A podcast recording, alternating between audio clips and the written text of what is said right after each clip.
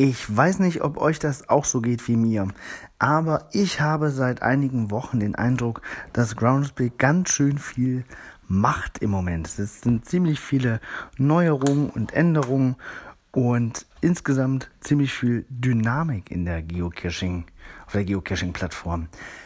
Ähm, zum Beispiel gibt es ja jetzt die Adventure-App, die ich schon ziemlich gut finde von der Usability her. Sind noch ein paar Bugs drin, aber die werden ausgeräumt.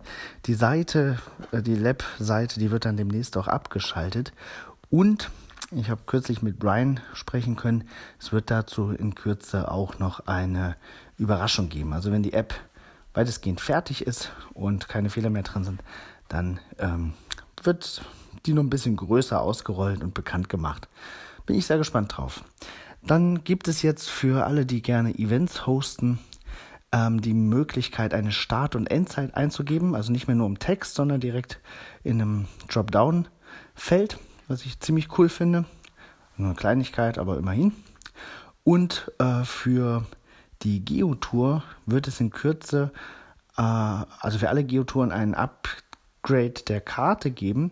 Also die Suchfunktion auf der Karte haben sie ja eh ein bisschen geändert. Und man wird in Kürze Geotouren filtern können und das auf jeder Zoom-Stufe. Ist nur eine Kleinigkeit, aber all diese Kleinigkeiten, die zeigen doch, dass da im Moment ziemlich viel passiert. Auch jetzt mit den Ländersouvenirs, jedes Jahr, äh, jeden Monat einen neuen. Und noch eine ganze Menge andere Dinge. Ich glaube, Groundspeak will das Hobby nochmal wieder richtig wiederbeleben und ich freue mich drauf. Ähm, bin gespannt, was das Jahr sonst noch so bereithält. In diesem Sinne, bis bald im Wald.